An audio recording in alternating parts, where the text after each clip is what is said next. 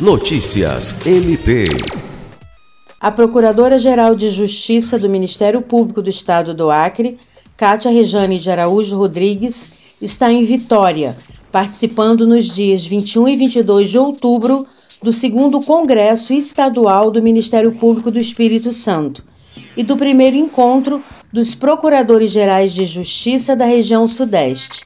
O objetivo do Congresso é promover integração e aprimoramento técnico dos promotores e procuradores de justiça da instituição para uma atuação resolutiva na garantia e defesa dos direitos da sociedade.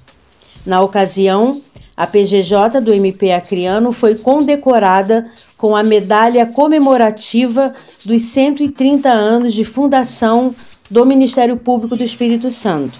A comenda foi conferida a lideranças ministeriais e autoridades que foram e são essenciais para a construção e a consolidação do atual Ministério Público.